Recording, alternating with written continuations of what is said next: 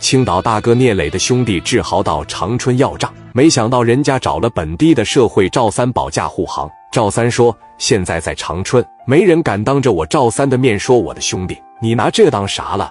拿这当山东了？是谁让你从山东过来要账的呀？”王鹏殷勤的说：“刘果，刘果是哪个秧歌队的？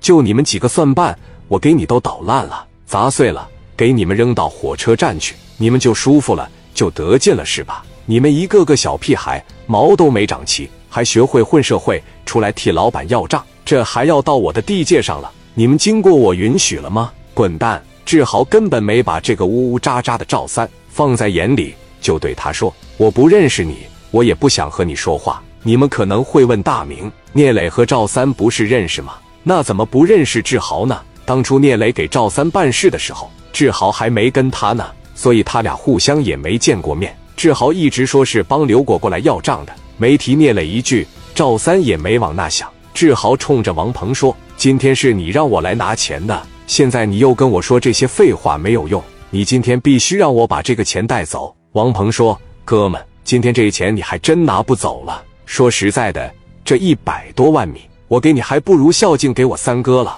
三哥一高兴，我能挣好几个一百万米，是不是？三哥赵三当时哈哈大笑起来，说：“你小子情商真他高，六弟啊，赶紧领这帮小孩走吧。”还真等着一起吃晚上饭啊！一会要是我小舅子急眼，可真揍他们啊！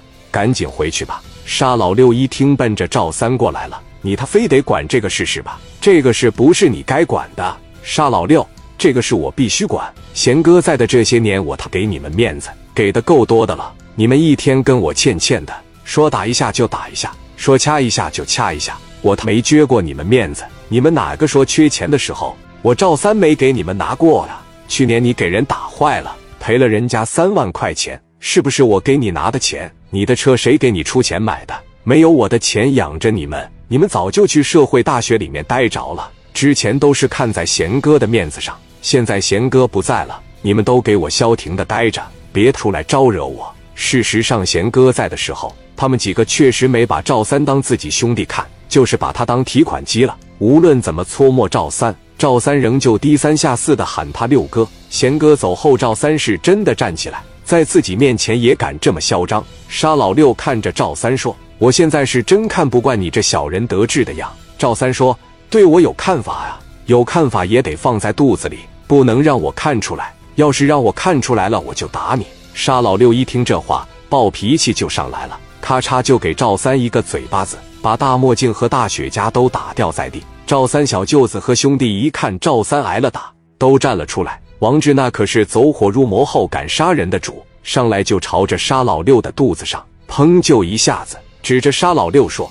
谁让你打我姐夫啊？打我姐夫就不行，你再打我姐夫，我就打死你！”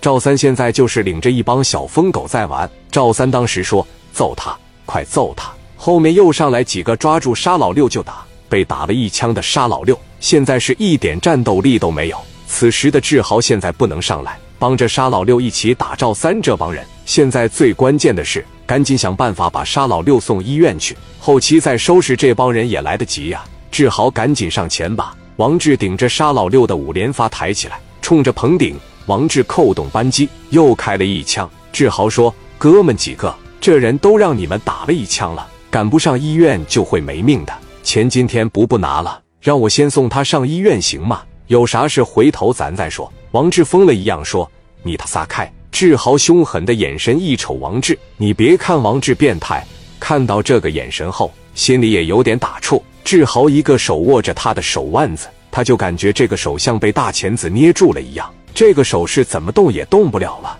志豪右手攥着他的手腕，左手啪着一下把枪就抢到自己的手里了。直接把王志摁到茶几上面，一下子酒吧枪口顶王志脑袋上了，差不多点得了，哥们啊，你也想我给你来上一枪啊？赵三心里边当时就是一句话：少年好身手啊！这空手夺白刃真是好身手啊！开始扣说道：“老弟，你把我小舅子先放开，那我不为难你们好不好？赶紧送老六去医院吧。现在的沙老六那个肚子，呼呲呼呲往外冒这个西瓜汁。”沙老六有气无力的说。赵三，你他等着哎，等我从医院出来，我他不打死你呀！我对你手下留情，你他往死里打我！志豪说：“六哥，别说了，我扶着你，赶紧的去医院吧。”志豪就一步一步开始往后退，走到门口，把枪往里一扔，坐着电梯下了楼，直接钻进车里，奔着医院就去了。赵三跟手下说：“给我盯着他，看看他上哪个医院，我上医院里边给他回勺去。”